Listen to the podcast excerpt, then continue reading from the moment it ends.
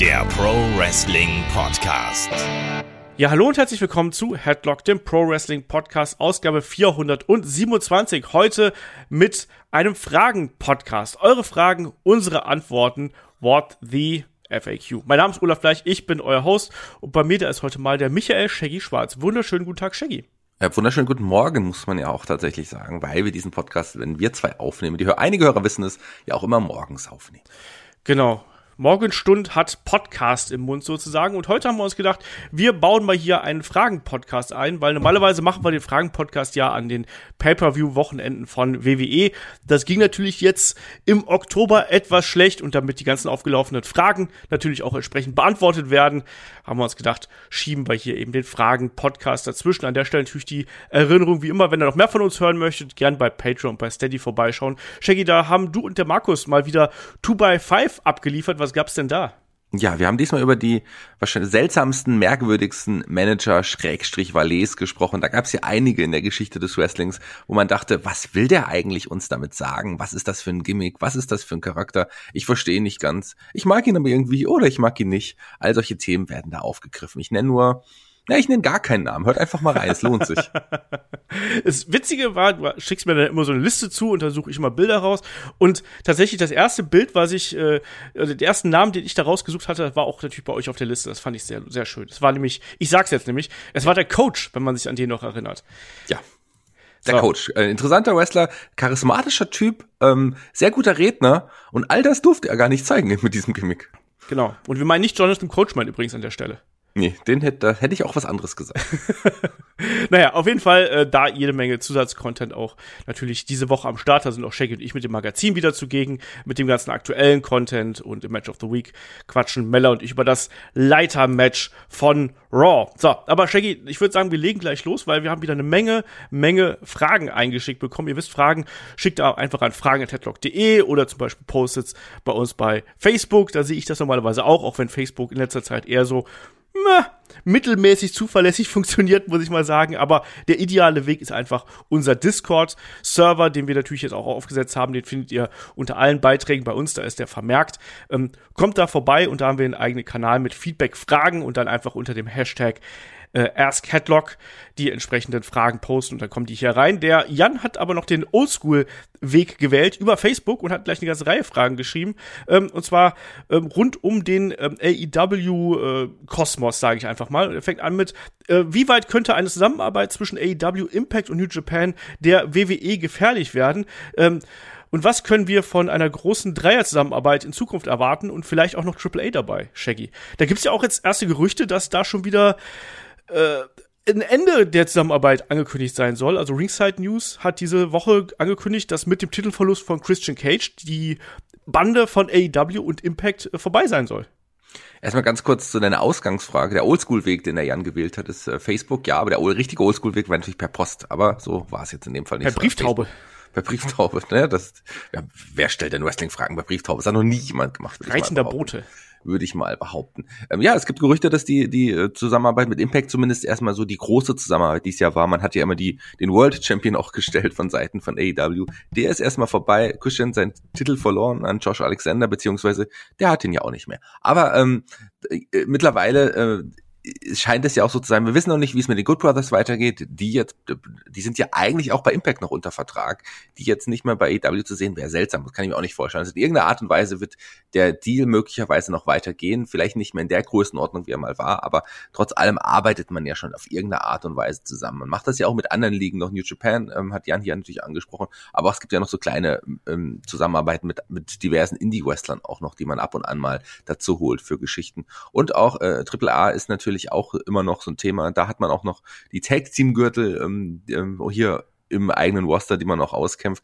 Also da geht's auch weiter. Klar ist es äh, was Spannendes. Man, die, das gab's ja bei der WWE so auf die Art und Weise nie, dass man mit anderen Ligen zusammenarbeitet, dass man sich zusammentut gegen den großen Rivalen. Ich glaube, hier geht's auch so ein bisschen darum, ein bisschen Abwechslung in den Shows zu haben. Das, ich glaube, das betrifft alle Ligen und Abwechslung tut ja allen auch gut. Und gerade wenn man dann auch so Wrestler austauschen kann oder mal einen Wrestler dahin schickt zu der einen oder anderen Show, dann macht das den Wrestler interessanter, dann macht das die Geschichten jeweils interessanter. Und Und das ist ja auch das, was viele Wrestling-Fans schon immer sehen wollten, dass man auch Wrestler wirklich in den anderen Ligen mal sieht. Das wäre bei dem WWE Kosmos nicht möglich. Ich glaube aber trotz allem unterm Strich ist es jetzt nichts, was der WWE gefährlich werden kann. Ähm, ja. Das glaube ich nicht, oder? Ähm, geht mir, geht mir ganz genauso. Ich wollte mich auch gerade sagen, weil ich finde, dass man gerade auch mit der Zusammenarbeit mit Impact da nicht das komplette Beste rausgeholt hat, was möglich gewesen wäre. Ich ja. fand, das war am Anfang ein großer Knall und danach ist es dann doch so ein bisschen in sich zusammengesackt. Klar ist es cool, wenn man mal äh, Suzuki dabei hat zu großen Matches oder äh, andere Wrestler, die wir dann immer wieder gesehen haben, aber es ist doch sehr in der Wrestling-Bubble geblieben und ich habe mir da ein bisschen was Größeres einfach vorgestellt. Und da sage ich jetzt mal ganz ehrlich, ich fand, ich fand die Zusammenarbeit von AEW und Impact jetzt insgesamt enttäuschend und ich hatte auch nicht den großen oder nicht das Gefühl, dass das den großen Impact, pun intended hier an der Stelle, äh, wirklich gehabt hätte. Also auf Quoten äh, hat das, glaube ich, nicht wirklich großartig äh, Ausschlag gehabt. Auch bei Impact selber hat das ja nicht wirklich gezündet. Und insofern fand ich das äh, nett als Wrestling-Fan, weil, wie du gesagt hast, so Dream-Matches, äh, heißt ja mittlerweile auch Forbidden Door-Matches, wie man so schön sagt, die dann da ähm, aufgekommen sind.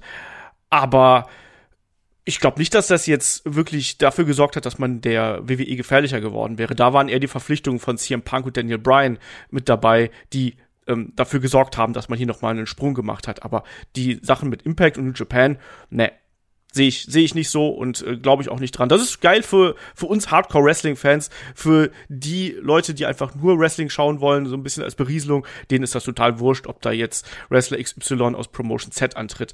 Glaube ich, da hat das nicht so viel gemacht. Und äh, also New Japan fände ich halt geil, allein weil da so viele Dream Matches möglich sind. Das ist auch wieder für mich persönlich. Ja. Wobei Minoru Suzuki ist ja, glaube ich, auch niemand, der jetzt äh, 100% fest an New Japan gebunden ist. Der hat ja sowieso so einen losen Contract, ähm, weil auch bei New Japan, dass er sowieso überall antreten kann. Und ansonsten hat man ja ab und an auch mal jemanden rüber geschickt, aber das war jetzt auch jetzt nicht so richtig viel. Also die, da äh, ist auf jeden Fall noch mehr Potenzial möglich, wenn man die äh, Zusammenarbeit mit New Japan noch mal intensivieren würde. Ansonsten Impact, du hast es gesagt, was hätte man hätte gut, man hat jetzt nicht das große Bang gemacht am Ende. Also was hätte man auch machen sollen? Eine Invasion von Impact Wrestlern bei, bei äh, AEW oder umgekehrt. Umgekehrt wäre es vielleicht für Impact größer gewesen, aber auch das hätte sonst auch nicht so große Auswirkungen gehabt. Es ist schön, wie du es gesagt hast, für uns Hardcore-Wrestling-Fans, aber so fürs große Ganze macht das, glaube ich, keinen Unterschied und bringt auch nicht mehr Gefahr. Im Gegenteil, für im, im Kampf gegen im DWWE.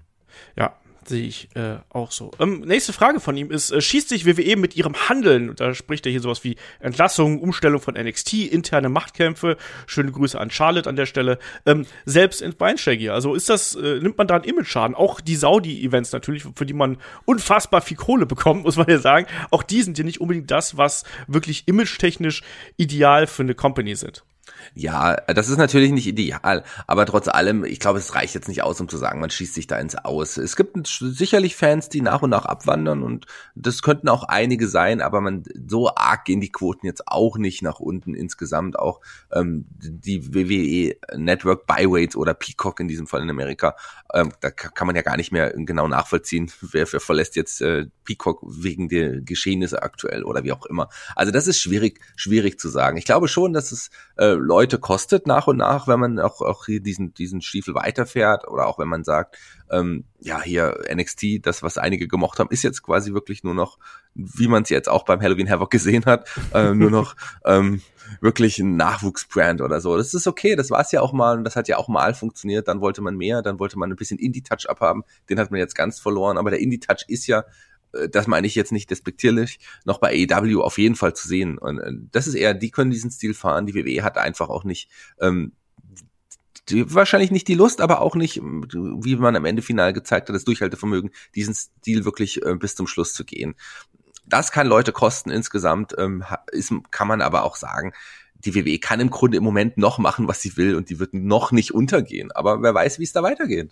Ja, ähm, sehe ich ganz, ganz ähnlich. Also man hat auf jeden Fall meine Augen in den vergangenen Jahren jetzt nicht wirklich gut daran getan, wie man gehandelt hat. Also das hat ja auch quer durch die US-Medien äh, sehr negatives Feedback nach sich gezogen, gerade die Entlassungen in äh, Zeiten der Pandemie, wo es halt wirklich schlimm äh, um den amerikanischen Markt bestellt gewesen ist. Das kam überhaupt nicht gut an. Ähm, auch andere Dinge, die man hier gemacht hat, die kamen nicht so gut an.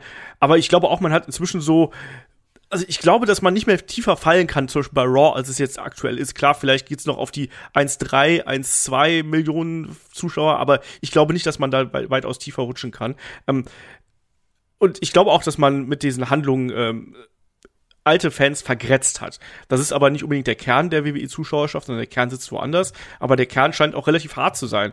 Und das merkt man ja auch bei ganz vielen von uns, auch ganz vielen Hörern, die sagen, ja, ich verfolge WWE trotzdem noch, auch wenn es mir vielleicht nicht mehr so gut gefällt. Und ich glaube, das ist so eine Treue, die, die sehr viele ähm, Fans an den Tag legen und entsprechend glaube ich, ähm, wird man diese äh, Geschichte hier, also die Quoten und die äh, Zahlen auch halten und finanziell geht's ja WWE ohnehin so gut wie niemals zuvor. Das soll nichts rechtfertigen.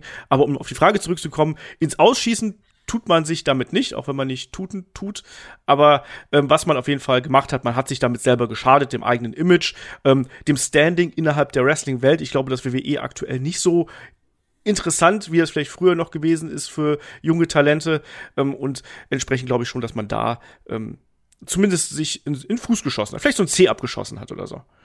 Ja, definitiv. Und du hast gesagt, nicht mehr so interessant wie junge Talente. Ähm, für viele, die mit dem Wrestling aufgewachsen sind und Wrestler geworden sind, Wrestler werden wollten, war es das Ziel, bei der WWE zu landen. Und wir erleben da aktuell, glaube ich, momentan einen Aufschwung. Ich kann mir vorstellen, dass viele junge, heranwachsende Menschen, die Wrestler werden, Wrestler werden wollen, tatsächlich deren neues Traum, neuer Traum sein wird, eher bei AW zu landen. Das glaube ich schon. Und das wird auf langfristig gesehen vielleicht einen Unterschied machen, aber so kurzfristig gesehen bringt das keine Änderung. Ja, da muss man eben auch abwarten. Ich meine, wir sehen ja auch jetzt schon bei WWE, dass die Rekrutierungspolitik eine ganz, ganz andere ist, als das noch vor zwei Jahren der Fall gewesen ist. Also da muss man einfach abwarten, wie sich das jetzt die ganze Sache entwickelt ob Leute wie Daniel Garcia und Konsorten, ob die dann quasi nächste Generation, ob die dann vermehrt zu AEW geht, das wird sich zeigen. Auch wie AEW sein Talent System quasi noch weiter aufstockt. Auch die brauchen eigentlich sowas richtig Großes wie das Performance Center, ähm, gerade bei der Anzahl an jungen Talenten, die man da hat. Bin ich gespannt drauf, was da die Zukunft bringt. Und äh, aber pro Zukunft, der Jan fragt auch noch, ähm, was würde ein Verkauf von WWE für die kleineren Partner Promotions inklusive NXT UK bedeuten, Shaggy?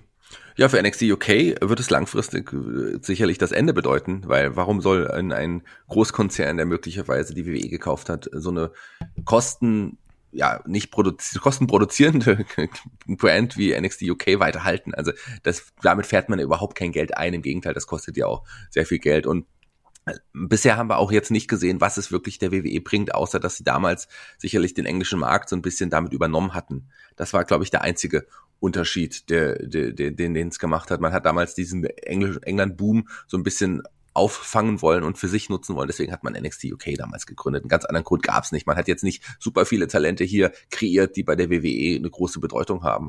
Fällt mir wahrscheinlich fast niemand ein, außer halt ja. Leuten, die Stars, die es schon vorher als Stars gab, die man auch nicht über NXT UK hätte ähm, auf, weiter aufbauen müssen. Also man, man, hat die sich gesichert. Ich glaube, das ist vielleicht was ja. ganz Wichtiges, dass man gerade jetzt natürlich dann im Zuge von AW, wo immer mehr Talent dann auch unter Vertrag genommen wurde, hat man sich so Namen wie Walter, wie Pete Dunn, Tyler Bate und so weiter und so fort. Ilya Dragunov natürlich dürfen wir ihn nicht vergessen. Die hat man sich gesichert und man hat die jetzt für sich. Und ich glaube, das ist schon was Wichtiges, aber du sagst es ganz richtig. Also im Endeffekt wenn jetzt, wenn jetzt, wir wissen ja nicht genau, wo, wer, in welche Richtung WWE da gehen wird, ob sie jetzt verkauft werden oder nicht, wer der Käufer sein könnte, wissen wir auch nicht. Insofern ähm, ist das halt eben die Frage. Aber ich glaube, wenn, wenn, wenn ich jetzt da eine große Company wäre, du guckst einfach auf die, auf die Zahlen und dann sagst du halt, nee, NXT UK brauchen wir nicht. Und das ist der, die Shows ziehen wahrscheinlich auch nicht besonders viele Zuschauer, wage ich jetzt mal zu behaupten. Da gibt es ja keine offiziellen Zahlen. Aber ich denke, da wird man einfach sagen, gut, war schön mit euch. Ähm, da machen wir hier NXT UK dicht. Die Frage ist, was ist mit den kleineren Partner-Promotions, Shaggy? Also WXW, Progress und Konsorten. Ich glaube, da ist es dann einfach so, ja, da, da fehlt dann diese, ja, diese Patronage im Hintergrund oder und natürlich auch das Exposure, was man dadurch bekommt. Aber ähm, wir wissen nicht genau, inwiefern WWE finanziell da auch Geld reinsteckt. Ja, ich bin mir sicher, dass da finanziell auf jeden Fall auch was dahinter steckt, dass man die Partner Promotions auch finanziell unterstützt und auch vielleicht teilweise am Laufen gehalten hat oder zumindest sie, äh, sie in schwierigen Zeiten auch unterstützt hat. Da bin ich mir ziemlich sicher. Und ich glaube, für die äh, würde das auch bedeuten, dass man in diesem Fall tatsächlich dann wieder mehr auf, äh, wieder, wieder mehr schauen muss, dass man sich selber auch in irgendeiner Art und Weise finanziert.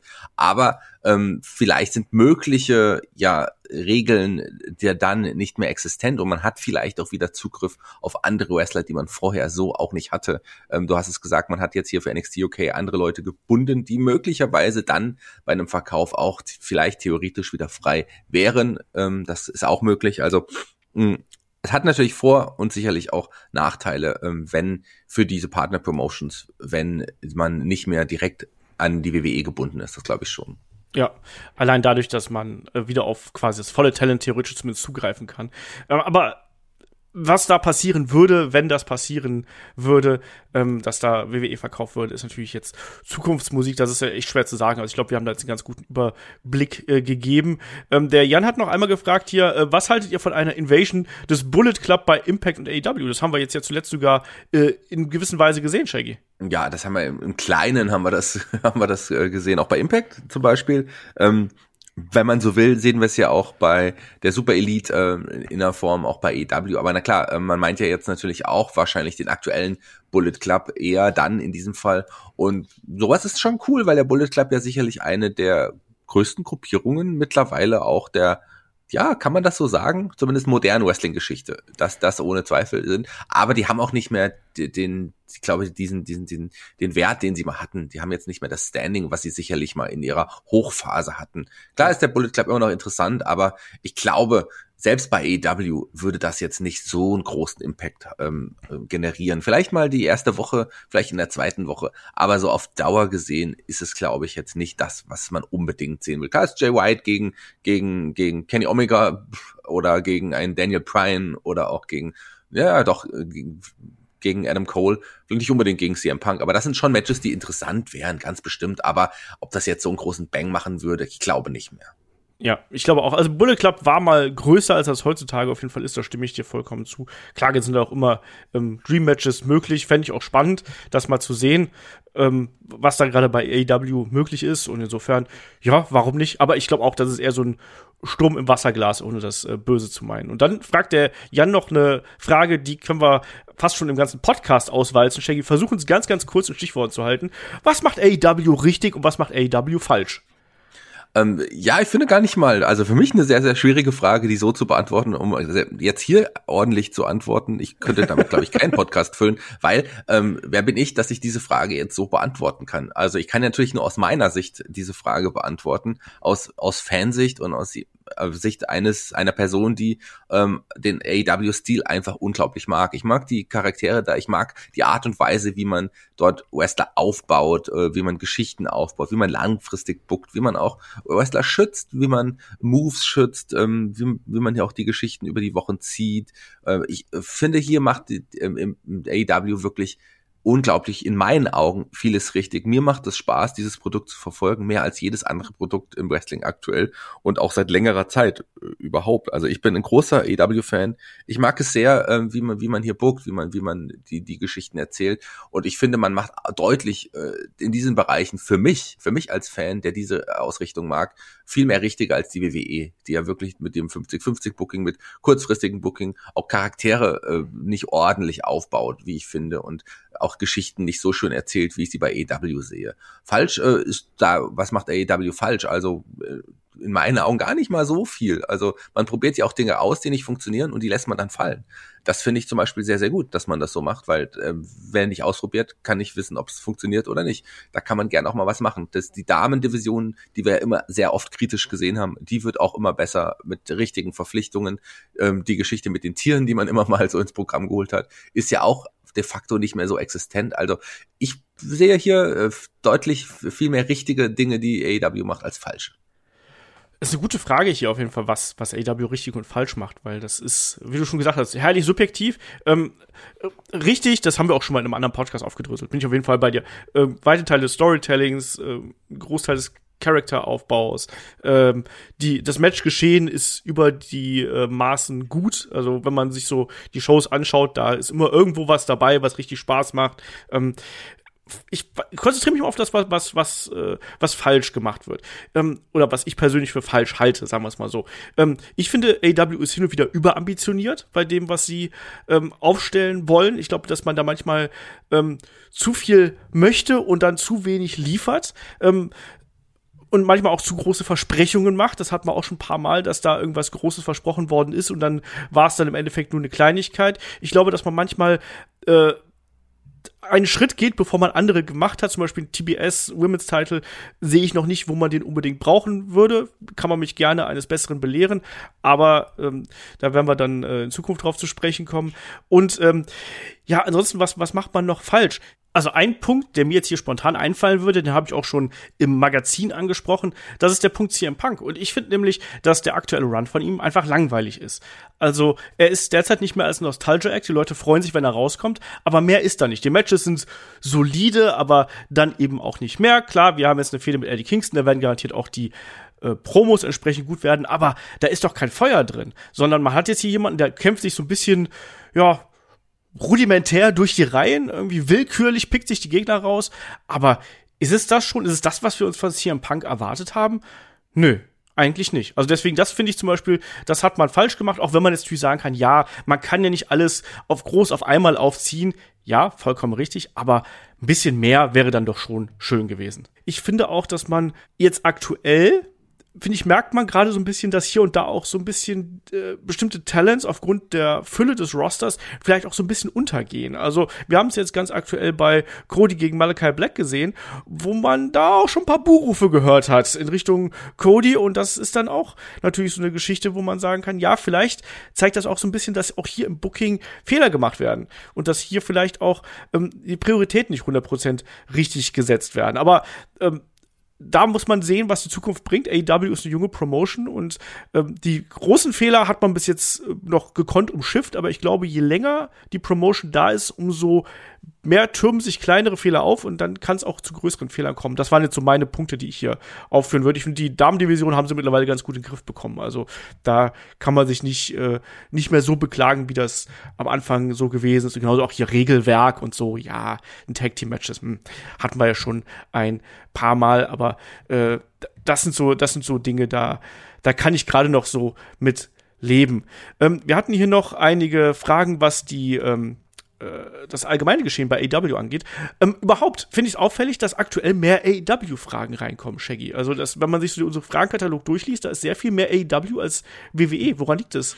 Ähm, ich glaube, das liegt auch so ein bisschen daran, dass ja wirklich äh, ja, Podcast-Hörer, vielleicht die Headlock-Hörer zum großen Teil auch äh, mit dem sich mit dem Produkt AEW auch deutlich mehr identifizieren mittlerweile auch. Das war am Anfang ja noch nicht so, als wir hier AEW äh, hatten. Da hat sich noch nicht jeder Hörer dafür interessiert, aber sicherlich, weil wir uns dafür interessieren, äh, dann stecken wir auch mehrere Hörer an, aber auch weil die vielen Hörer ja auch mal hinter über den Tellerrand blicken und nicht äh, auch manchmal genervt sind von der WWE und deshalb jetzt auch sicherlich ähm, rüber zu AEW teilweise gewechselt sind. Und das Produkt interessiert, wie du es gesagt hast, die Hardcore-Wrestling-Fans ähm, deutlich mehr als das WWE-Produkt macht.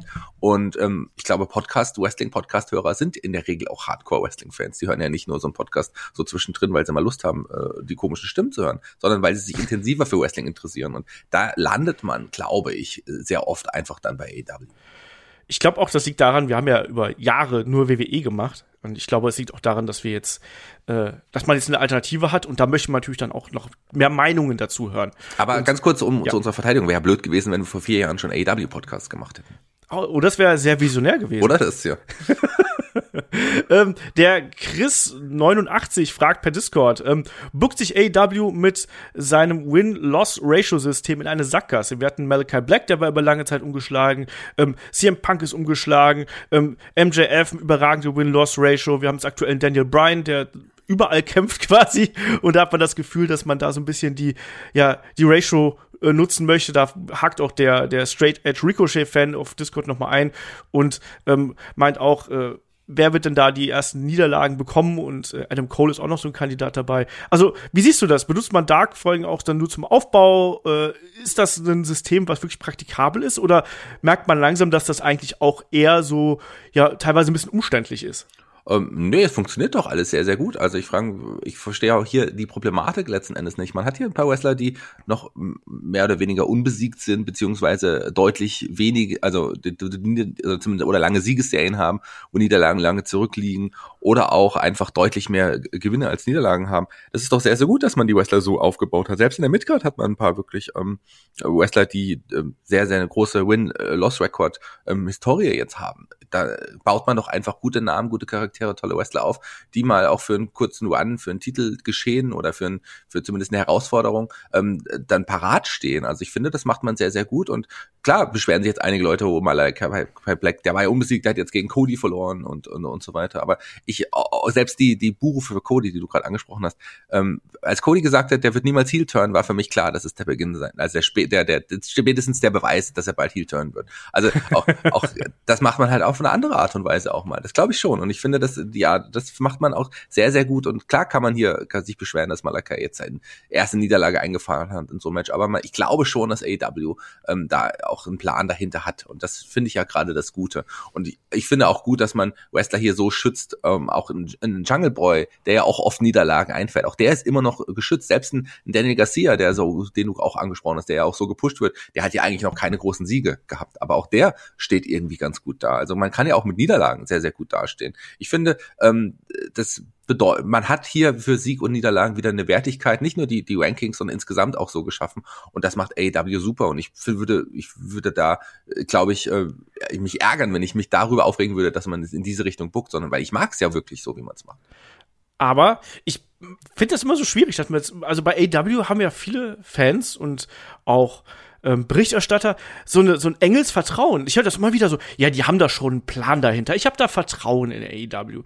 Ähm, ich muss mal sagen, ich finde dieses Win-Loss-Ratio-System, ich finde das ganz spannend, aber ich kann die Kritik, die Chris da anbringt, nachvollziehen. Vor allem für Neuankömmlinge ähm, in der Promotion, die wir jetzt ja zuletzt sehr häufig gehabt haben, fühlt sich das zumindest so ein bisschen so an, weil die musst du halt eben dann erstmal entsprechend häufig wresteln lassen und die dann entsprechend häufig gewinnen lassen, bevor die dann auch wirklich ja in Title-Regionen kommen. Und das fühlt sich dadurch immer so ein bisschen wie so eine wie so ein Bremsklotz an. Ich meine, bei Daniel Bryan hat man es jetzt auf einem anderen Weg gemacht, aber ich sag's mal ganz ehrlich, ich finde den bisherigen Run von CM Punk noch nicht so spannend.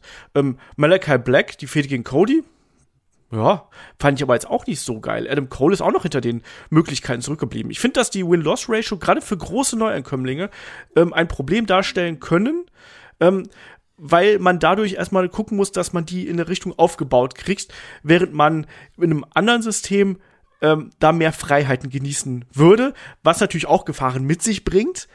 Aber trotzdem, in dem Punkt bin ich auch ein bisschen kritisch und finde, dass man, ähm, dass das hier und da auch ein bisschen künstlich wirkt. So, das ist mein, mein Punkt dabei. Okay.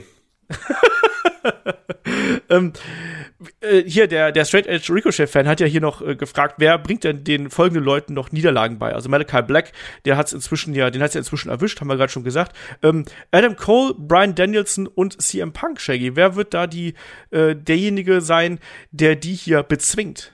Ja, das werden hier aber dann auch, auch große Namen äh, sein. Adam Cole, äh, der geht ja einen ganz interessanten Weg. Ich bin ganz gespannt, wie es da weitergeht. Ich glaube, der wird final dann auch für ein, irgendwie einen Bruch in, in seiner Gruppierung sorgen und dann wird es vielleicht jemand aus der Gruppierung sein, aber der wird gar nicht so schnell, äh, glaube ich, eine Niederlage einfahren. Ich glaube, da geht's noch mal ein bisschen weiter mit der Siegesserie. Und Brian Denilson, Entschuldigung, ähm, darf man das eigentlich noch, darf man diesen Witz noch machen? Ja, oder? Ich glaube ja. Ja. Brian Danielson, mh, ja, ich glaube schon, dass der seine Niederlage jetzt, der ist ja noch irgendwie noch in der Geschichte auch mit Kenny verbunden. Vielleicht wird es Kenny sein, der ihn die erste Niederlage zuführt, um da auch den Heel-Charakter nochmal zu stärken. Ich weiß es nicht. Das werden wir sehen. Es, die werden auf jeden Fall mal verlieren. Vielleicht gibt's ja auch das große Match CM Punk gegen Brian Danielson irgendwann. Ähm, das ist ja auch etwas, was wir als Wrestling-Fans sehen wollen. Und wenn beide bis dato noch unbesiegt sind, wird hier einer auf jeden Fall als Sieger hervorgehen.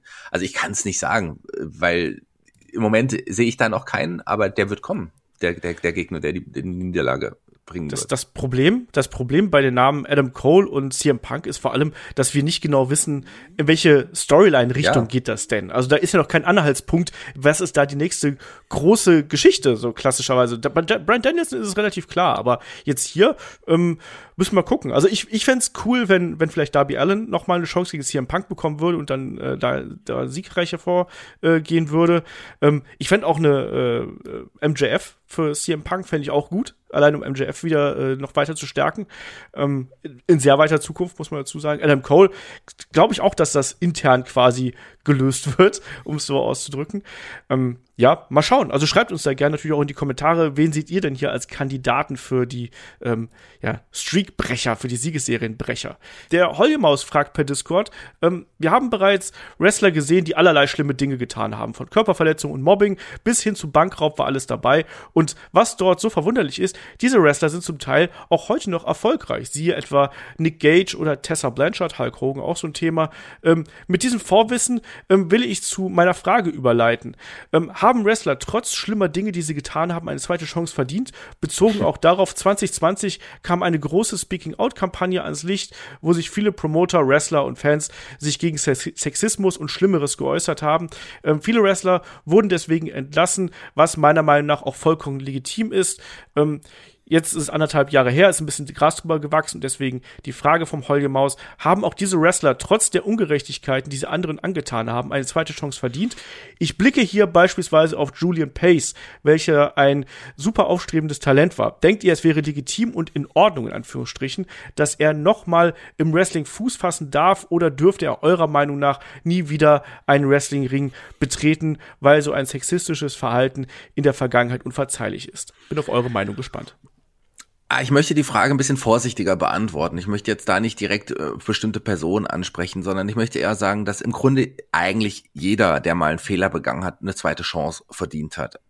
Ein Fehler, ja, aber vielleicht Fehler, die man lange gemacht hat, die man über längere Monate, Jahre teilweise begangen hat, äh, da muss man das wieder anders sehen. Wenn jetzt mal jemand, äh, weil er einfach kein Geld mehr hat und und und nicht weiß, wovon er leben soll, dann den großen Fehler macht, äh, weil sich in eine Sackgasse vielleicht äh, geritten hat und dann eine Bank überfällt, was natürlich in, in, in, das ist das ist eine Kriminaltat, das, das sowas darf man im Grunde nicht machen, aber äh, äh, im Grunde ja, das sollte man nicht machen. Man das, das ist auch jedem klar, das ist auch glaube ich äh, der betreffenden Person in diesem Fall klar, aber in diesem Moment führte vielleicht kein Weg daran vorbei, er, und er, er hat es bereut und hat es abgesessen und ähm, ich glaube, dann kann man jemandem sagen, okay, äh, du hast dafür gesüht, gebüßt, ähm, du hast nochmal eine zweite Chance verdient.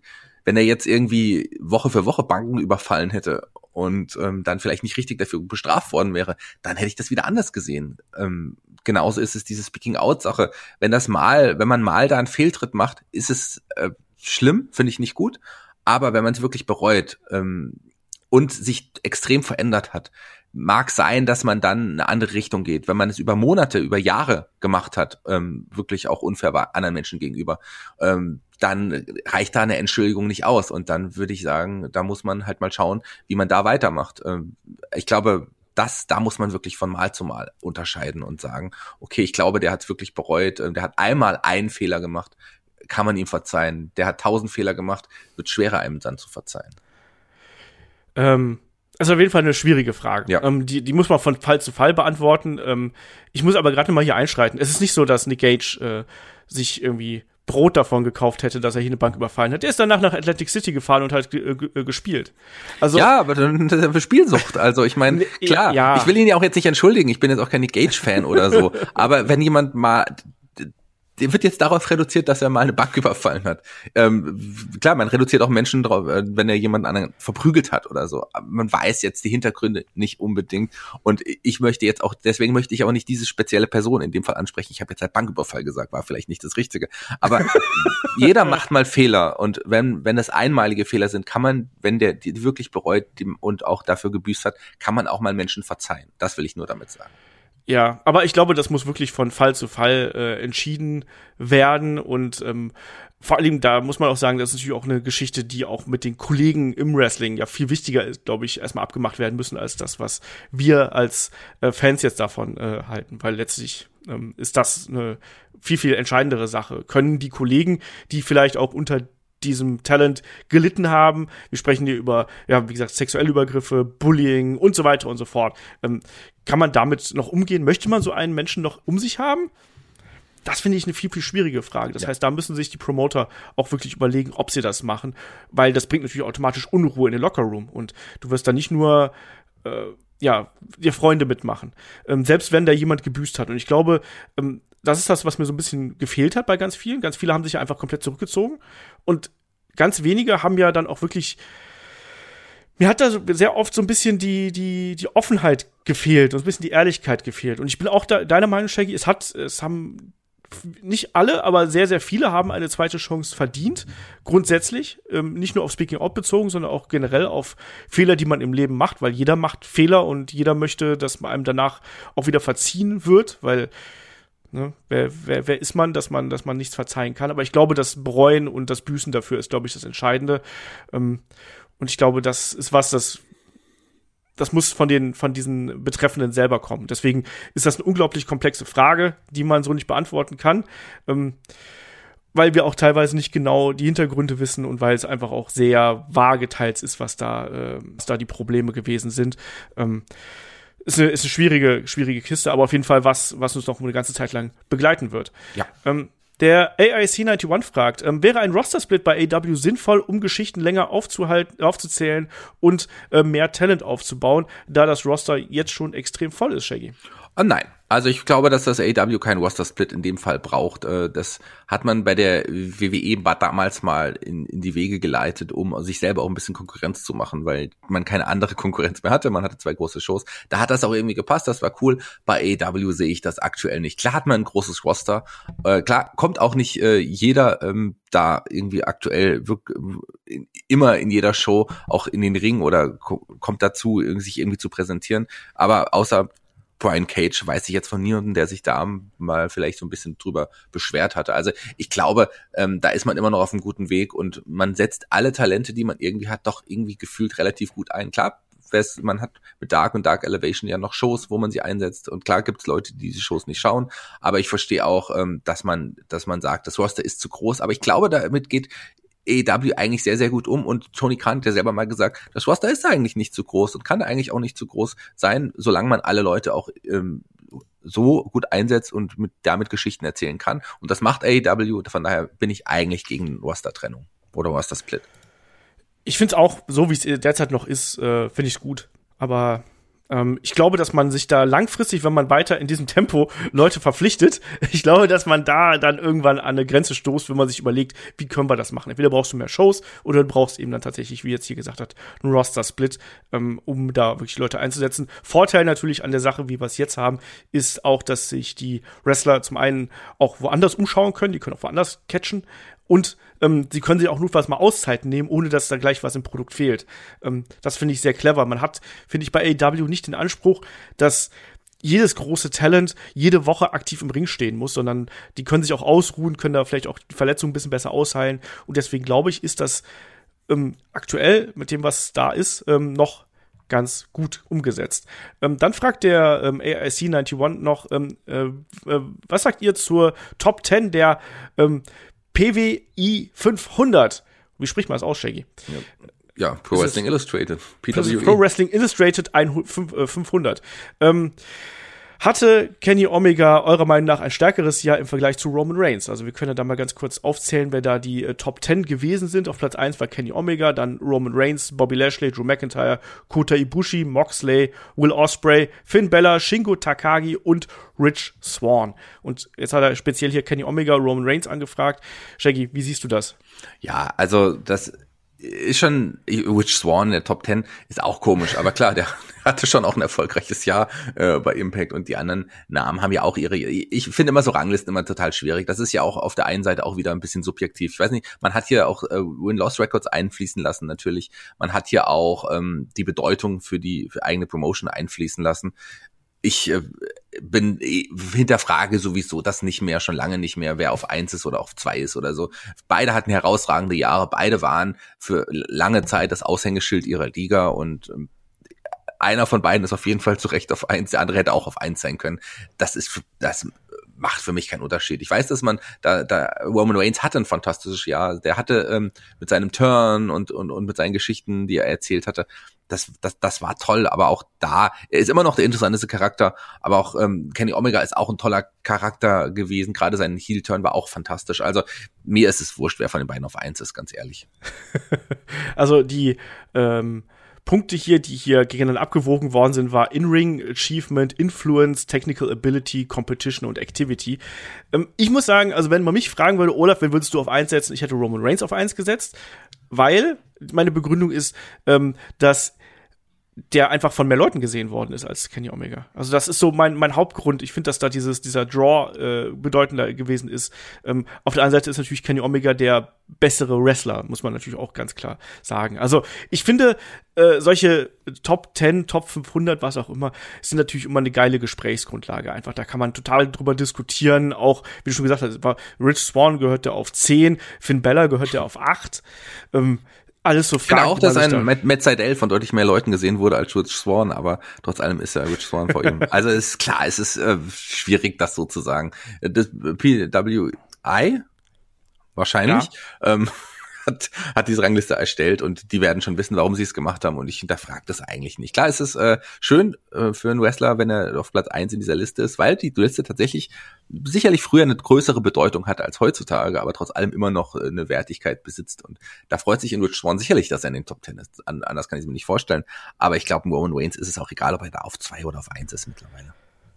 Ich glaube schon, dass die sich darüber freuen, aber weiß nicht. Aber ich finde, das ist immer eine geile Gesprächsdiskussionsgrundlage, um da auszudiskutieren, weil das hat doch jeder mal gemacht. Also wer, wer, wer ist für dich der beste Wrestler hier? Wer ist für dich der wichtigste da? Das macht doch jeder und letztlich machen wir das auch hier im Podcast sehr ja. oft und äh, haben da Spaß dran. Ähm, dann fragt der ERSC 91 noch, was? Ihr? Ja, du nicht, genau, du hältst dich da immer raus.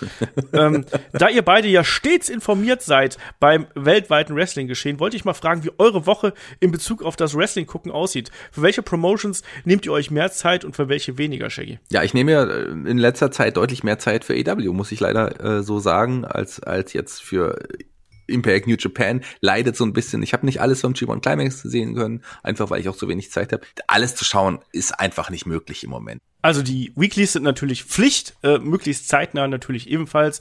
Das klappt nicht immer, manchmal dann auch erst mit ein paar Tagen Verspätung. Das hängt natürlich auch ein bisschen davon ab, wann wir zum Beispiel Podcasts aufnehmen. Wenn noch ein Podcast vor der Tür steht, dann natürlich ist da noch ein bisschen mehr Druck dahinter. Also ich habe auch schon diverse Male sehr spät abends dann mir die Shows angeschaut oder auch mal sehr früh morgens, je nachdem, was da gerade auf dem Plan steht. Also da haben natürlich WWE und AEW Vorrang, weil das eben auch hier im Podcast eindeutig Vorrang hat und entsprechend haben die erstmal Priorität. Ich habe mir jetzt aber auch zum Beispiel zum Wochenende Bound for Glory Story angeschaut, Impact, weil ich da Lust drauf hatte. Ich schaue auch dann bei New Japan rein, wenn ich die Zeit habe. Und da muss ich natürlich auch sagen, ähm, da wird die Zeit dann auch langsam ein bisschen knapp. Also ich habe dann auch mal noch bei anderen Promotions, ich habe mal bei äh, äh, Game Changer Wrestling mal hier und da reingeschaut, einzelne Matches. Ich habe auch mal bei ähm, New Japan versuche ich auch immer so halbwegs auf dem Stand zu bleiben. Ähm, bei der Masse der Shows nicht ganz einfach, aber zumindest, dass man da den Überblick behält und die Sachen entsprechend einordnen kann, versuche ich da entsprechend das zu schauen. Und ich muss auch sagen, dass sich bei mir natürlich auch die die Schaugewohnheiten und die Schauzeiten so ein bisschen geändert haben, seitdem ich äh, Papa geworden bin. Also da ist da nichts mit morgens früh aufstehen und sich mal bequem vor die Glotze hängen. Das geht ja nicht. Ne? Also das heißt, da sucht man sich dann andere Zeiten aus und bei mir ist es dann eher so ähm, abends, wo ich dann ähm, die Wrestling-Shows nachschaue, wenn meine Freundin dann im Bett ist, dann gucke ich noch mal eine Stunde Wrestling oder so oder zwei. Ähm, ja, das ist so mein äh, mein Tonus, den ich da habe. Ähm, und dann fragt er noch, ähm, habt ihr eine Lieblingsepisode von Raw oder SmackDown? Mm. das ist schwierig, auf, da auf eine zu reduzieren. Es gibt so ein paar Episoden, über die man sich immer wieder freut, gerade die Jubiläumsepisoden, äh, die man immer mal wieder so nachschaut. Ähm, die Legends Nights. Nee, die Legends Nights nicht unbedingt. Aber so, ähm, ja, es gibt ich weiß nicht, Raw 1000 und so Sachen ähm, hat, die hat man, das habe ich bestimmt häufiger gesehen als jetzt Raw 980 oder ich weiß nicht, wo man da aktuell steht. Tatsächlich muss ich ganz ehrlich sagen, ich kann mir das nicht merken. Ähm, aber so, ich würde ja nicht sagen, dass ich dann eine Lieblingsepisode habe oder äh, eine Lieblingsepisode von Raw war auf jeden, ist auf jeden Fall äh, aus jetziger Sicht, ich weiß nicht, ob es wirklich ist, wenn ich es bald nochmal schauen werde, ist ähm, damit ähm, die Rock, die Rock Celebration Night, wie hieß es? Ähm, This is your life. This is your life. This is your life vielleicht. Also jetzt nicht uh, This is your life ähm, äh, Bailey oder Alexa Bliss, nein. Oh. Ähm, sondern das mit The Rock. Ben, aber ich weiß es nicht mehr. Ich habe schon ewig nicht mehr gesehen. Ich werde es bald aber wieder schauen müssen. Ähm, ich muss sagen, ich habe da keine Lieblingsepisode von Raw oder SmackDown. Ich weiß, dass ich sehr, also die, die Episoden, die ich wahrscheinlich am meisten geschaut habe, waren halt zu Zeiten des äh, Monday Night Wars teilweise, gerade auch als dann die Invasion da gewesen ist. Das habe ich total geliebt, die ganzen ECW-Wrestler, die dann rübergekommen sind. Aber dass ich jetzt da eine Episode rauspicken würde, Dafür haben wir Head-to-Head. -Head. Ich finde, das ist immer eine, eine schöne Art, um sich da nochmal was äh, äh, entgegenzuführen irgendwo. Und ähm, ich finde, die, die Raws nach WrestleMania sind natürlich auch immer was Besonderes. Also zum Beispiel da, wenn du dich fragst, woran erinnerst du dich da? Comeback von Brock Lesnar damals, äh, wo dann, wo dann John Cena im Ring gestellt hat. Nur so als ein Punkt. Ähm, das sind so die Sachen, die mir dann dazu spontan einfallen würden. Ähm, der Ultimate Warrior fragt, äh, CM Punk Return, äh, Warrior Return, Goldberg Return, Sting bei WWE, das waren so die letzten großen Ereignisse, bei denen man dachte, dass die nie passieren würden. Ähm, gibt es eurer Meinung nach ähm, noch weitere solche Ereignisse ähm, oder ist die Liste erstmal abgehakt? Also es geht hier wirklich um die speziell unmöglichen Dinge, von denen man gesagt hat, das würde nie eintreten, Shaggy. Ja, ein Steve Austin Return. Ähm, das, bei AW? Selbst bei der WWE wäre das ja ein großer Moment, zumindest für ein Match, aber ich glaube, das wird auch erstmal nicht passieren.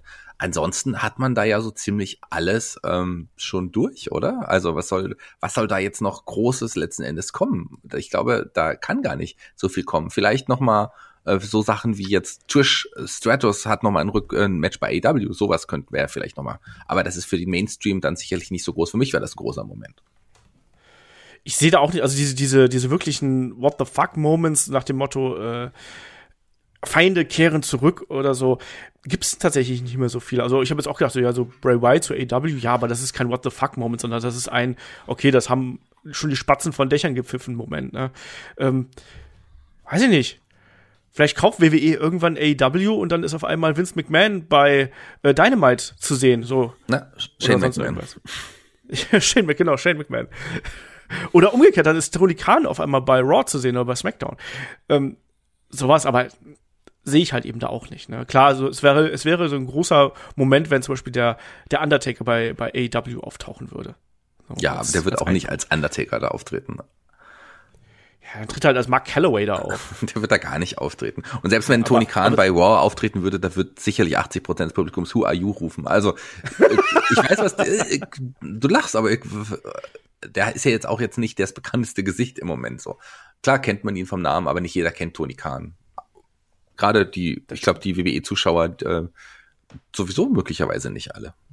Ja, wahrscheinlich ist das so. Ähm, und ich glaube auch ein Steve Austin Comeback irgendwie, der, der ist doch inzwischen auch Mitte 50. Also, ob ich den da noch mal im Ring sehen muss, äh, ich finde, der hat's richtig gemacht. Der ist ja einer der wenigen, die da gesagt haben, so, ne, äh, mache ich nicht und äh, alles gut. Also von daher äh, kann ich damit gut leben. Ähm, der Ultimate Warrior hatte noch eine Reihe mehr Fragen gestellt. Wo sind die denn jetzt? Da, genau. Ähm, der Ultimate Warrior hat noch per Discord nämlich ein paar Fragen geschickt und das war, ähm, was ist der genaue Grund, warum äh, WWE gewisse Moves und Kampfstile verbietet? Also nicht die, die jetzt mit problematischer Vergangenheit wie der Piledriver. Ähm, will man, dass die anderen Wrestler nicht schlechter dastehen, Shaggy? Also in erster Linie hat man ja tatsächlich auch Moves verboten, die gefährlich sind, die ähm, zu auch verletz eher zu Verletzungen führen können als andere Moves, gerade so der Piledriver oder auch der der Reverse Piledriver quasi dieser Sit Down Tombstone zum Beispiel ist ja ein Move, den man gar nicht mehr gesehen hat nach der ähm, schweren Verletzung, die sich unter anderem ein ein Steve Austin äh, zuge zugefügt äh, hat bei, bei dem seinem Match gegen gegen Owen Hart vor langer langer langer Zeit. Also es gibt Moves, die man aus diesem Grund einfach ver verboten hat. Dann gibt es sicherlich auch Moves, die man anderen Wrestlern untersagt, weil das Signature Moves eines bestimmten Wrestlers und so weiter sind.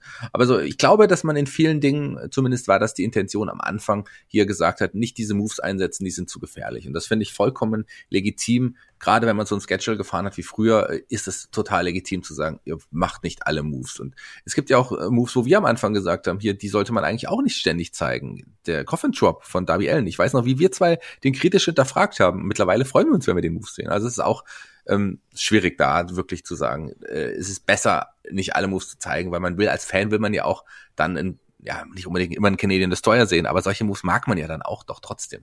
Es sind ja auch einige äh, Moves inzwischen auch zurückgekehrt. Ich meine, es gab auch eine Zeit lang, wo der Curb Stomp, also der Stomp von Seth Rollins ja. verboten gewesen ist. Den haben wir da inzwischen auch wieder gesehen. Ähm, Aber das sind andere Gründe. Da sind ja auch die Gründe gewesen, die man auch total, sogar sich unterbrochen hat, die man auch total nachvollziehen kann, weil man will ja nicht, dass die Kids, äh, die WWE schauen, wo, das sind gar nicht mehr so viele, ähm, auf dem Schulhof dann diese, die Aktion nachmachen. Das war ja auch tatsächlich ein Grund, warum man einige Moves verboten hat. Äh, weil das ist so ein Move, den man als, ja, als normaler Fan auch nachmachen kann, wenn ein Gegner so am Boot oder dein Freund oder dein, dein Schulkollege am Boden hockt, dass du dann ankommst und den Kopf nach unten drückst. Es gibt halt solche Leute, die denken, ah, das ist cool, Wrestling, das mache ich jetzt. Also auch das war einer der Gründe, warum man diesen Move zum Beispiel auch verboten hat. Und natürlich, wenn man, äh, wenn man den falsch nimmt, äh, führt der auch zu Gehirnerschütterung. Das darf man auch nicht vergessen. Genauso wie beim Punt ist ja auch so ein, so ein Punkt, wo man ja. das immer wieder äh, angeführt hat. Und der hat ja auch zu Verletzungen geführt. Also da, wenn, weil das wirklich Sekunden beziehungsweise Millimeter äh, sind, die da entscheiden. Ähm, und entsprechend Verletzungsgefahr ist die eine Sache, ähm, andere Talent quasi ihre, ihre Uniqueness schützen, ist die andere Sache. Ähm, da, da, kommen einige Punkte mit dabei, ähm, mit dazu, dass das eben entsprechend so aussieht. Und trotzdem, inzwischen hat man es ja auch ein bisschen aufgeweicht. Also sonst würde ein äh, Becky Lynch keinen Rock Bottom zeigen und ähm, Kevin Owens keinen Stunner zeigen. Also inzwischen hat man das ja auch da schon so ein bisschen aufgeweicht. Ähm, und er fragt dann auch noch weiter, ähm, was ist schlechter für einen Wrestler? Freies Moveset oder beschränktes Moveset, aber dann sechs Tage die Woche bei Hausshows im Ring stehen, ähm, wie vor Corona. Ähm, da ist man doch als Sportler ausgebaut und kann passieren, dass ja eher Verletzungen passieren. Vielleicht kann Mella dazu was sagen, werde ich beim nächsten Mal fragen. Aber Shaggy, ähm, vielleicht fragst du erstmal. Ja, ich glaube tatsächlich, ähm, die, die, wenn man die riskanten Moves einfach ausgrenzt und nicht zeigt bei den Hausshows, und das hat man ja sowieso so oder so gemacht, da hat man ja das Moveset noch mal mehr zurückgefallen, wenn die Kameras nicht dabei waren. Also ich glaube schon, dass äh, harte Aktionen, äh, klar, kannst du sich jederzeit immer verletzen und musst nur falsch aufkommen oder umknicken oder was auch immer passieren kann. Klar, äh, bist du dann verletzungsanfälliger, wenn du häufiger am Ring stehst. Aber wenn du auch wirklich beschränktes Moveset hast, nicht alles zeigst und auch wirklich vorsichtiger workst, ähm, ist die Gefahr, dich zu verletzen, noch deutlich geringer, als wenn du jetzt ein extremes Match in der Woche hast, als wirklich vier, fünf Matches, wo du dich sehr zurücknimmst. Also ich würde sagen, ähm, die Verletzungsanfälligkeit ist bei, einem, wenn man alles zeigen dürfte, was man will oder was man kann, deutlich höher, als wenn man regelmäßiger, aber dafür vorsichtiger am Ring steht ich sehe auch, also die Verletzungsgefahr ist die eine Geschichte in meinen Augen und zum anderen ist ja auch diese Abnutzungserscheinung bestimmter Moves äh, ja auch ganz krass beim Zuschauer verankert, finde ich. Also wenn du jetzt bei, also ganz blödes Beispiel, Ricochet, ne? wenn du den jede Woche zweimal im TV sehen würdest, wie der da seine krassen Aktionen zeigt, dann ist das irgendwie nur noch nett, aber es verliert halt eben an, am Impact. Und ich glaube, es ist auch für einen Wrestler wichtig oder für Wrestlerinnen auch, ähm, dass man ähm, hin und wieder andere Sachen ausprobiert und vielleicht auch Dinge zurückhält. Die großen Aktionen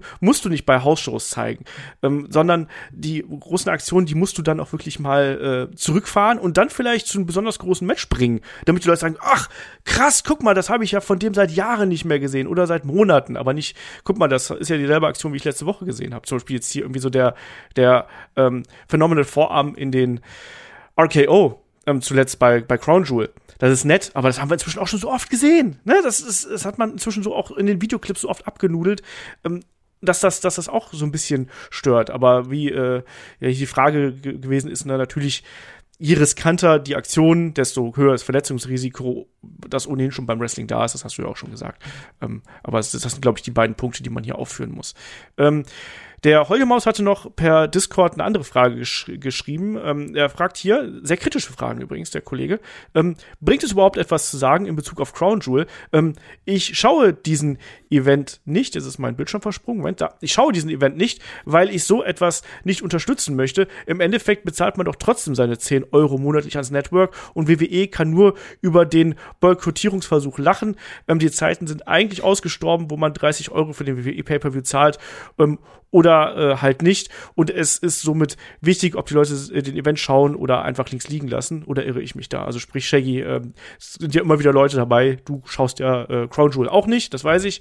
Ähm, aber da muss ja dann auch mehr ähm, wie sagt man denn so schön? Man muss ja auch konsequent sein, genau. Also ja, ich glaube, das, also, da reicht halt nicht zu sagen, ich schaue das nicht, sondern musst du halt auch sagen, gut, dann ähm, deabonniere ich das Network dann für einen Monat ja. oder so Ganz genau. Also es bringt nichts zu sagen, so wie ich das mache. Ich schaue es nicht, weil das merkt die WWE nicht. Das ist dir auch egal. Äh, also der werden nicht mal drüber lächeln, weil die das gar nicht mitkriegen, weil ich ja weiterhin auch das Network bezahle. Klar ist das, äh, muss man dann eher den Schritt gehen. Selbst wenn ich das Network kündigen würde, wäre es denn auch egal. Einer weniger, was soll's. Aber ähm, es ist, glaube ich, eher jetzt in diesem Fall wäre es sicherlich konsequenter zu sagen, nee, ich boykottiere die WWE und schaue nicht mehr.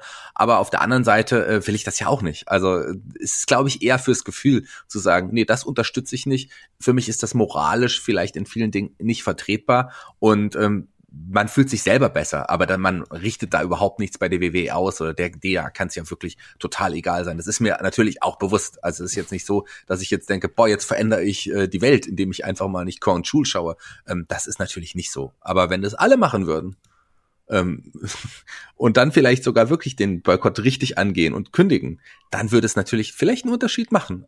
Ähm, vielleicht ist mein Schritt äh, nicht der richtige, vielleicht ist er auch zu klein, aber zumindest versuche ich einen kleinen Schritt in meinem Kopf vielleicht zu gehen. Ändert nichts bei der WWE in der, der, der Hinsicht, aber ich fühle mich dadurch einfach für mich persönlich ein bisschen besser.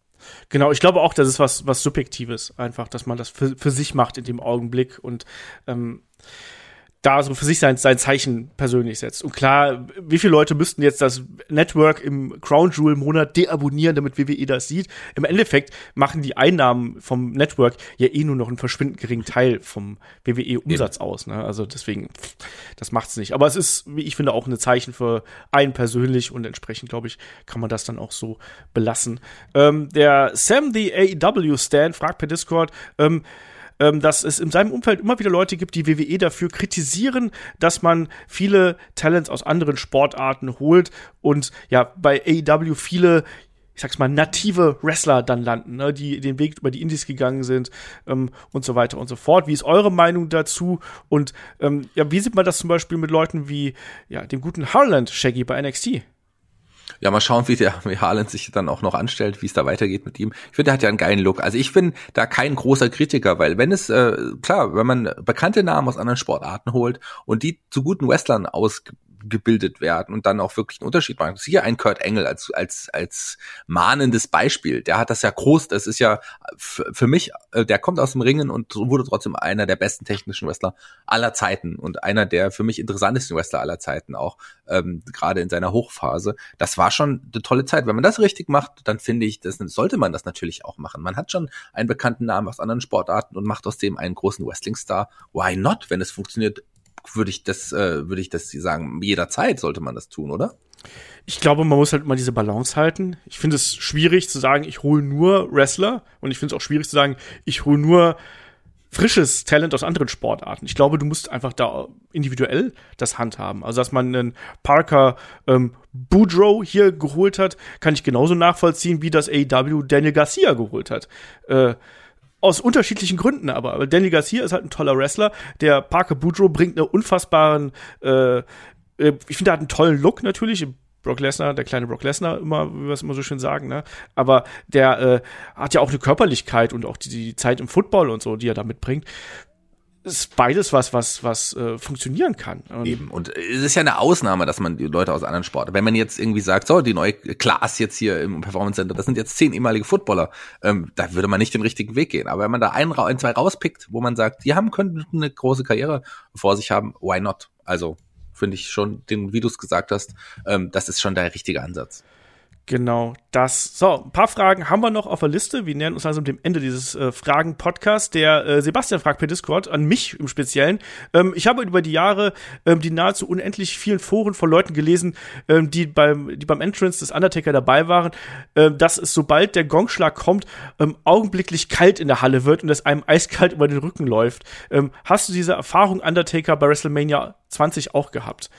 Ähm, ja, und das liegt aber, also man bildet sich ja ein, das hängt mit dem Undertaker zusammen. Es, es, liegt aber einfach damit zusammen, dass mit dem Gongschlag das Licht ausgeht. Und du hast vorher die Hitze durch die Lichter und wenn die plötzlich weg ist, dann spürst du in erster Linie die Lüftung in den Hallen. Und dadurch wird's kalt. Aber ah. ja, ist doch so. Entschuldigung, dass ich diesen Traum da oder diese Illusion jetzt. Also ich habe das die Erfahrung ja auch gemacht und ich kann sagen, klar, stimmt das, was du gesagt hast, auch im gewissen Prozentsatz aber es hängt auch mit dem Undertaker zusammen. Einfach weil ähm, das schon ein besonderer Moment ist, ein besonderer Entrance einfach weil der legendär ist. Das ist was Legendäres, einer der legendärsten Entrances im Wrestling. Und wenn du das live erlebst, ist es schon auf jeden Fall was Besonderes. Die, die Gänsehaut ist, die Gänsehaut ist echt, aber dass es kalt ja. wird, ist halt, liegt an den Scheinwerfern. Ja, die wird auch dadurch, ja, come on.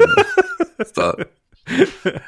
Erklär mal unseren Hörern, wie ein Orgasmus funktioniert. Da sagst du ja, erklärst du ja auch nicht das, den biologischen, biologischen Hintergrund. Also. Das liegt auch daran, weil das Licht aus ist. Das ganz genau, wahrscheinlich ist das so.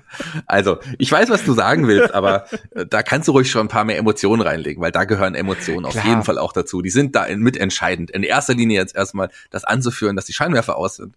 Ähm, okay, die sind ja auch nicht direkt auf dich gerichtet in der Regel. Also so. Das ist eine Lüge vielleicht gibt's einen in jeder Halle, der direkt nur auf Olaf Bleich gerichtet ist. Das mag sein, aber ansonsten, da hast du recht, aber das ist nur, ich würde sagen, das ist ein kleiner Prozentsatz. also bei WrestleMania 20, ja, es ist natürlich, das gehört natürlich auch dazu. Aber ähm, es ist ein Zusammenspiel aus beiden Faktoren, muss man ganz klar sagen. Und bei WrestleMania 20 natürlich auch Gänsehaut, als, als da die Druiden reingekommen sind mit Paul Bearer dann im Anschluss und dann eben der Undertaker, die Fackeln und so. Klar ist das geil, aber es ist, es, es ist eben eine geile Aufführung in dem Augenblick gewesen. Und, und das ist eben auch das, was einem im Gedächtnis bleibt.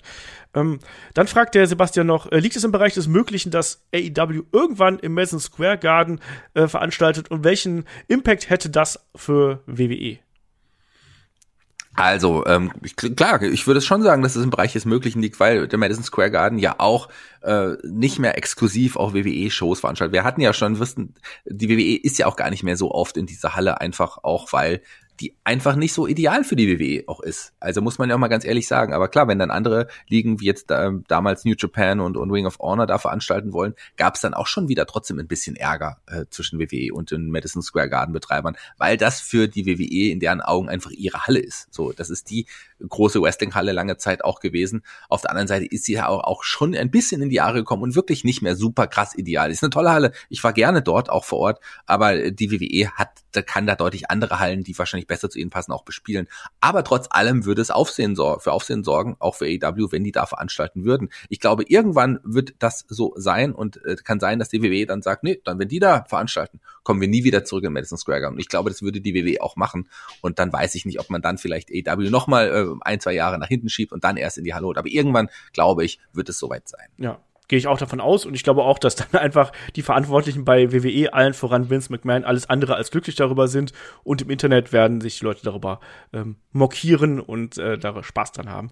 Aber nicht, weil die die Halle für sich haben wollen, sondern einfach, weil sie sagen, die Halle, nee, das ist unsere Wrestling-Halle. Ja, ja. Aber wir wollen da eigentlich gar nicht so oft veranstalten. Eigentlich nicht. Es ist mal schön, das mal zu machen, dann machen wir eine Spezialshow drauf, aber mehr als ein, zwei Mal im Jahr kommen wir da auch nicht hin. Und dann können sie auch nicht sagen, hier, nee, wenn, wenn wir da ein, zwei Mal im Jahr kommen, dann darf da keine andere Wrestling-Liga veranstalten. Nein, nein, nein. Nein, nein, nein, genau so. Ähm, der Sebastian fragt noch, ist für einen Wrestler wirklich entscheidend, beziehungsweise wichtig, welche Maße der Ring hat? Ähm, ich habe mal gelesen, ähm, dass viele ehemalige WCW-Talente Talente anfangs Probleme mit dem WWE-Ring hatten und Sting soll den sechseckigen TNA-Ring gehasst haben. Ja, ich meine, hier geht's halt um sehr oft koordinierte Abläufe. Ähm, zum Beispiel beim in die Seile gehen, wird dir, wird dir beigebracht, wie viele Schritte du normalerweise gehen musst. Da kannst du entsprechend deine Schrittweite drauf einstellen. Ähm, es geht um Entfernungen, die du einschätzen musst. Und klar, so sechseckiger Ring ist halt ungewöhnlich. Genauso auch, wie du teilweise ja kleinere Ringe hast bei Indie Promotions. Ja. Ähm, auch da musst du dann erstmal gucken, äh, wie das ist, welche Aktionen kannst du durchführen. Ähm, das ist, Ring Positioning ist eine ganz schwierige Kiste. Auch da können wir Mella noch mal äh, wegen fragen. Aber Shaggy, äh, was klar, ist da dein Punkt? Wie der Ring, äh, wie, wie die, wie die ähm, Seile gefedert sind, wie der, wie der Ringboden äh, ist, wie, wie, wie der gefedert ist, was der für einen Widerstand hat, die Größe des Ringes. All das ist entscheidend. Ich meine, ähm, am Ende musst du dich darauf einstellen, musst du dich erstmal umgewöhnen. Das ist eine Umgewöhnungssache. Ich meine, Lewis Hamilton, wenn der jetzt in der Formel 3000 plötzlich fahren würde, äh, wäre der auch nicht äh, der ist ein perfekter Fahrer, der wird, der wird sicherlich sich dann irgendwann auch daran gewöhnen und relativ schnell auch da Erfolge einholen, aber auch der muss sich erstmal umstellen und das ist beim Wrestler genauso. Das ist das, das Arbeitswerkzeug eines Wrestlers und wenn das anders ist, ähm, dann musst du da auch erstmal schauen, wie du damit umgehst. Selbst ein Handwerker, der einen anderen Schraubenzieher hat, der, äh, dem, dem man seitlich drehen muss, der muss auch erstmal schauen, wie, man, wie er den letzten Endes benutzt. Also man muss sich darauf einstellen, aber äh, ich würde sagen, ein guter Wrestler kann sich da nach relativ kurzer Zeit auch auf die anderen ähm, Gegebenheiten umstellen. Ja, deswegen gibt's ja ähm, auch im besten Fall die Möglichkeit, quasi im Vorfeld der Veranstaltung, wenn du jetzt als Indie-Wrestler irgendwo wrestlest, die Möglichkeit, dass du mal in den Ring steigst, um mal auszuprobieren, wie reagieren denn die Seile, wie fühlt sich der Turnbuckle an, wie ist der Boden und so weiter und so fort. Wir haben noch drei, vier ganz schnelle Fragen, Shaggy, die machen wir jetzt hier noch. Ähm, ein paar sind, bleiben auch übrig, aber wir haben noch ein paar äh, kurze Knappe hier. Und zwar ähm, wird Drew McIntyre teilweise zu viel gepusht, das kommt vom Denkicho oder so per Discord. Shaggy. Ähm, ja, zu, zu, also sagen wir so, ich, ich fand es ja eigentlich, als er, als er wirklich anfänglich gepusht wurde, hat man einen richtig guten Push auch gehabt, hat man das auch richtig gut gemacht. Mittlerweile ähm, finde ich so deine, seine Darstellungsweise auch nicht mehr so gut. Ich glaube, Joe McIntyre ist ein Wrestler, den man in den Main Event stellen kann, wenn man ihn richtig pusht. Und ähm, ich würde nicht sagen, dass er zu sehr gepusht worden ist, sondern einfach in die falsche Richtung vielleicht. Ähm, als, als Main Eventer hätte der funktioniert, würde funktionieren. Man hätte ihm vielleicht nicht das Schwert in die Hand äh, drücken sollen und, und, oh, ja. so weiter und so fort. Da gibt es ein paar Fehler, die man getan hat. Wenn man den Weg weitergefahren wäre, den man am Anfang äh, gefahren ist, dann hätte man, glaube ich, vieles richtiger machen können. Aber da ist man in eine seltsame Richtung abgebogen, die nicht allen gefällt. Und jetzt verstehe ich auch die Kritik an ihm, weil einfach, aber es liegt nicht an ihm, sondern das liegt sicherlich an seiner Darstellungsweise, die die WWE ihm aufgedrückt hat. Und ja. ich glaube, das ist ein Main Eventer, wenn man es richtig macht, aber man macht es im Moment nicht richtig. Ja, Genau. Hast du alles komplett so gesagt? Ich könnte es nur wiederholen. Und deswegen meine kurze Antwort wird Drew McIntyre teilweise zu viel gepusht. Ja. Das liegt aber nicht an ihm, sondern es liegt an der Darstellungsweise. Ähm, der Ricochet-Fan fragt noch, wer tanzt besser, Sami Zayn oder Pat McAfee? Schwierige Frage. Wir haben zwei großartige Tänzer hier. Ähm, aber ich glaube tatsächlich, wenn ich mein Geld auf jemanden setzen würde, ich mag beide äh, sehr, aber für mich natürlich Sami Zayn, weil der tanzt wie ich. Okay. Ähm, ich ich finde auch Sami Zayn geiler, muss ich sagen. Der macht das irgendwie. Der hat was Besonderes, finde ich. Ja, beide was Besonderes. Ja, aber Pat McAfee ist so, das ist nicht so mein Stil. Ähm, der Seftu fragt noch, ähm, was sind eure Tipps für den Sieger des Royal Rumbles 2022, Shaggy? Oh, ich habe noch, habe ich noch gar nicht drüber nachgedacht. Ähm, ich glaube nicht, dass es Goldberg sein wird. Ähm, man sollte hier mal wirklich jemanden Jungen den, den Sieg auch geben. Und ich bin ja schon lange dafür. Ich weiß nicht, ob man es machen wird, aber ich würde gern tatsächlich mal Whittle in einem großen Match sehen. Whittle, Goldberg, das würde ich gern sehen. Nee, Whittle, sorry, Brock Lesnar natürlich. Es war ein kleiner Witz, weil Goldberg, der hat ja auch noch eine Rechnung offen. Aber Whittle gegen, gegen, gegen Brock Lesnar, das ist ein Match, was ich sehen möchte. Und ich glaube, Whittle als, als Royal Rumble-Sieger fände ich auch schön. Ich würde mich für ihn freuen. Ähm, ich sag Brock Lesnar. Ja, so, und, äh, Wie gesagt, der, man soll mal auf die jungen Talente setzen. genau. Ähm, der Kollege fragt noch, wen seht ihr in einem Jahr als äh, Champion bei AEW? Schreibt als Champions, aber ich glaube, jetzt alle aufzuführen wäre ein bisschen viel. Ja, auf jeden Fall ähm, wird Adam Cole sich den Gürtel dort äh, sicherlich mal holen. Ein MGF, der wird auch einen großen Titel holen. Ich weiß nicht, ob es im nächsten Jahr ist. Ein Jungle Boy, der wird nicht, nicht im nächsten Jahr. Ein Darby, äh, vielleicht auch noch nicht im nächsten Jahr. Aber das sind alles Namen, die man ganz oben aufzählen muss und wird und sollte, glaube ich schon. Ja, und bei den Damen, ich könnte mir, das Titelmatch bekommen wir jetzt ja schon demnächst, aber ich könnte mir Tay Conti, könnte ich mir gut vorstellen, äh, ja. als, als Championess. Ähm, Oder Charlotte. oder Charlotte bei AEW auch nicht ganz äh, unmöglich. Und äh, wie du schon gesagt hast, also ich, ich weiß nicht, ob Brian Danielson damit reinrutscht in diese Riege, weil ich glaube, der will gar nicht unbedingt den, den Titel haben. Ich glaube, der sagt, nee, ich will diese geilen Matches haben, aber den Titel brauche ich gar nicht so unbedingt. Deswegen. Und CM Punk auch so eine Frage, ob man den dann noch irgendwie mit reinwirft. Deswegen. Aber Adam Cole äh, gehe ich konform mit dir, äh, hätte ich auch Bock drauf auf jeden Fall. Und ähm, wir haben noch eine Frage vom äh, Kollegen Jobcenter, speziell an dich, Shaggy. Ähm, letzte Frage. Fehlt dem Mainstream Wrestling aktuell ein Clown-Gimmick? Ähm, nein. was? Das ist ja Shaggy. Ich habe jetzt was anderes erwartet, aber ist okay. Ähm, Möchtest du dann, dann sind wir durch. Also wir haben noch ein paar Fragen übrig, aber den Shaggy drücken schon die Termine, deswegen äh, müssen wir an der Stelle hier äh, den Cut setzen. Ähm, Shaggy, möchtest du abschließend noch äh, eine Frage stellen? Ähm, ich möchte dir eine Frage stellen, lieber Olaf. Wie, ähm, wie läuft jetzt quasi aktuell, du hattest ja auch letzten Monat auch Geburtstag, da haben wir ja auch alle gratuliert, aber du bist ja jetzt auch schon länger, länger jetzt Vater. Wie hat sich so das Leben so verändert für dich jetzt auf längere Sicht? Dein, dein, dein Kind ist schon älter geworden, auch so ein bisschen. Ähm, wie, wie, wie, wie läuft's im Moment so insgesamt, so das Vatersein in Zeiten von Corona? Dein Kind ist ja während Corona aufgewachsen, hat ja alles nochmal komplizierter gemacht. Äh, das geht tatsächlich ganz gut. Also ähm, wir haben, man hat so in der Anfangsphase gemerkt, dass er so ein bisschen gefremdelt hat, ganz extrem, aber das hat jetzt in letzter Zeit sehr nachgelassen, weil wir dann auch regelmäßig, wir haben eine Krabbelgruppe quasi, wir sehen jetzt auch regelmäßig wieder Freunde, das ist auch schon mal was Wichtiges und dazwischen ähm, ist Mika halt auch so weit, dass er da, also du kannst viel, viel mehr mit dem machen. Der fängt jetzt an, dass er dir ein Buch bringt, da will er mit dir ein Buch lesen, der fängt an, mit dem Ball mit dir zu spielen. Ähm, und für mich bedeutet das letztlich vor allem auch, dass äh, man den Tag besser durchplanen muss. Man muss äh, man schläft meistens ein bisschen schlechter. das kommt auch auf jeden Fall mit dazu. Ähm, aber vor allem muss, es kommt darauf an, dass du, dass du wirklich ein bisschen mehr planst und ein bisschen mehr auf deinen mhm. eigenen Zeitplan achtest. Ansonsten äh, klappt das alles nicht. Und äh, ich merke auch, dass natürlich da die Prioritäten sich teilweise ein bisschen verschieben. Auch äh, manchmal mit Podcast-Aufnahmen ähm, zu bestimmten Uhrzeiten ist dann auch nicht ganz so einfach, weil man dann sagt, ja, da muss aber der Mika ins Bett und ich würde den gerne ins Bett bringen, wenn man dann drei Tage hintereinander um dieselbe Uhrzeit Podcast, so dreimal hintereinander seinen Sohn nicht ins Bett zu bringen, ist es halt auch ein bisschen doof und dann muss man halt ein bisschen schieben, aber das klappt ja zum Glück auch äh, ganz gut und äh, das geht eigentlich auch immer. Insofern, nee, alles gut, alles gut. Äh, außer, dass so langsam die ersten Kinderkrankheiten hier mit reingebracht werden und man äh, häufiger erkältet ist, wenn man Kinder zu Besuch hat. Das äh, kann ich auf jeden Fall schon mal unterschreiben. ja, das war's. Da sind wir durch, da sind wir durch. Ich packe jetzt hier zusammen. Während der letzten Minuten im Podcast packe ich hier noch zusammen schon. so. genau, und ich mache die Abmod. Ich sag äh, an der Stelle wie immer, wenn ihr noch ein bisschen mehr von uns haben möchtet, gerne bei Patreon bei Steady vorbeischauen. Ansonsten bei YouTube natürlich lasst irgendwie ein Abo da, lasst einen Daumen da. Das hilft uns wirklich sehr. Also gerade ähm, auch da die Daumen, auch wenn das immer so blöd klingt, äh, die helfen sehr, dass wir da mehr gesehen werden. Also schaut da gern mal vorbei und äh, unterstützt uns da.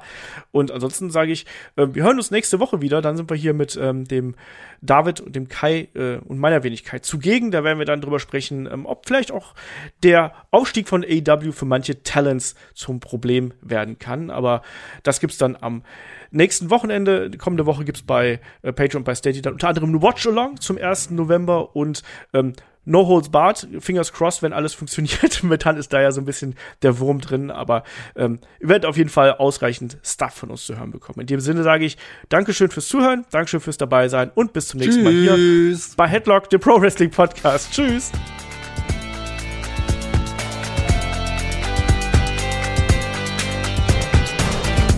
Headlock, der Pro Wrestling Podcast.